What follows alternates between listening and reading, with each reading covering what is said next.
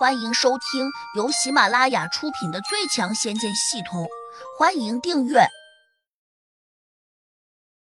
第四百一十八章：一条船上的蚂蚱。我还以为师傅有什么厉害的招式呢，原来不过如此。江哥小声说：“好想睡觉。”突然，秦昭有些梦一般的念了一句，众人都好奇的看了过去，这才又注意到。秦昭的眼神不对，好像有些迷茫，而且他跪在地上的上身已经在前后摆动了。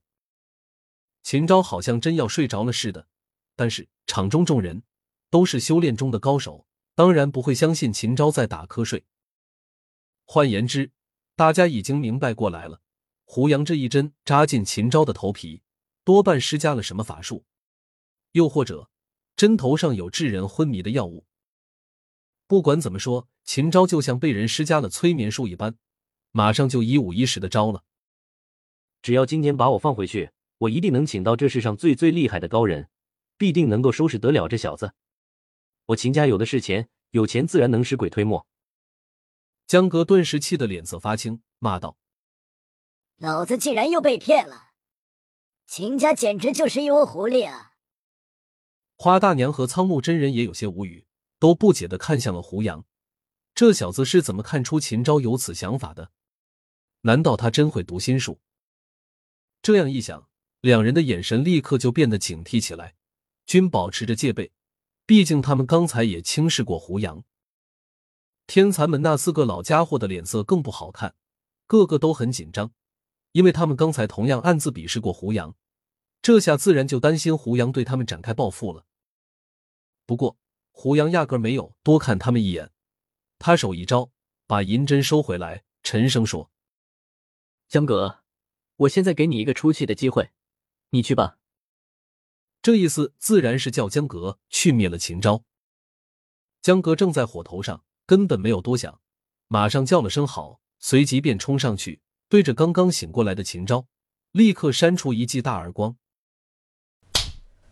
这记耳光打的秦昭眼睛直冒金星，半边脸跟着就肿了起来。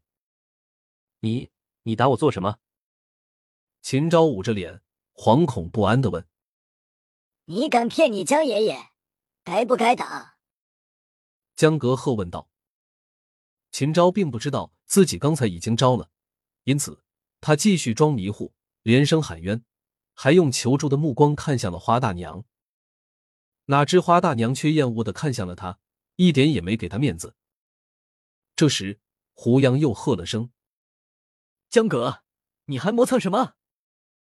江哥脾气火爆，眼见秦昭还在假装无辜，当下火气更大，手掌翻转，掌心瞬间多了一把长剑，立刻以迅雷不及掩耳之势劈向了秦昭的脖子。这一剑来的又急又猛，秦昭就算有准备。也躲不过，他吓坏了，刚想往后扑倒，但还是没能躲开。他的脑袋一下就被江格无比锋利的剑气给砍了下来，一股鲜血立刻像涌泉一般从秦昭断开的脖颈处喷了上来。秦昭的脑袋在地上咕噜噜的滚了几圈，在停下来时，竟愤恨的瞪着江格。不过他已经说不出话来了，这个怨毒的眼神。也仅仅维持了两秒钟，就变得茫然起来，继而变成了死鱼眼。胡杨突然叫道：“江哥，你杀他做什么？别人好歹给了你三千万，你怎么反过来把雇主给杀了？”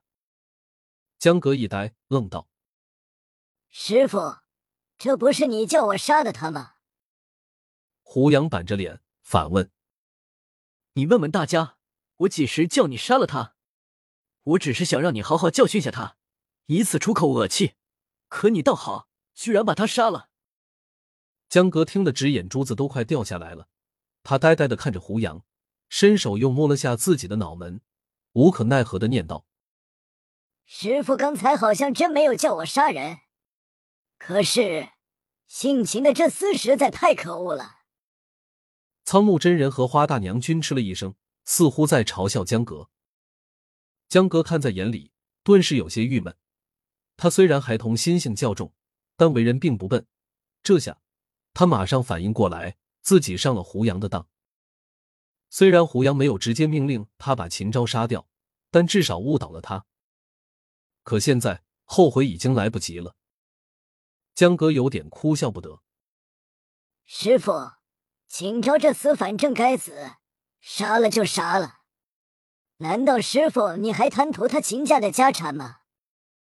不不不，胡杨摆了摆手说：“秦家在修真界肯定还有不少势力，甚至还笼络了一些厉害的角色。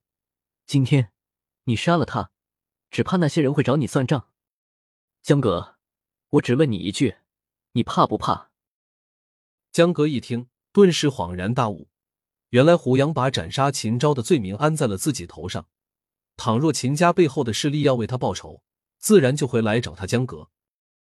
花大娘和苍木真更是望着江阁摇头，似乎在说：“笨啊笨啊，被人轻易就当枪耍了。”江阁咬了咬牙：“师傅，你不也杀了秦胡吗？秦家背后的势力恐怕同样会找上你，尤其是那个叫金石地仙的，他和秦胡可是生死之交。他要是知道秦胡被你杀了，”恐怕他会为老狐狸报仇的，师傅，你可得小心一点啊！金石地仙十分厉害，远非普通的土地老头和山神能够比拟的。江格这样说，自然是想把胡杨也彻底套住。尤其是他认为金石地仙才是个可怕的厉害角色，他一旦出面为秦家报仇，自然就得找胡杨了。他不得不如此考虑。毕竟他这样一个七级的地灵，哪怕拼了老命，也一定干不过金石那样拥有强大武力值的地仙。花大娘微微点头，居然冲江阁赞了一句：“没想到你还挺聪明的，这样就把自己给保全了。”金石地仙虽然法术强大，但他向来不会滥杀无辜的，对吧？江格故意看了胡杨一眼，言下之意。自然而然是说，金石帝先出来报仇，肯定会找你，师傅，你最好赶紧去找几个帮手，否则到时吃了亏，你可别怪我没有提醒你。本集已播讲完毕，请订阅专辑，下集精彩继续。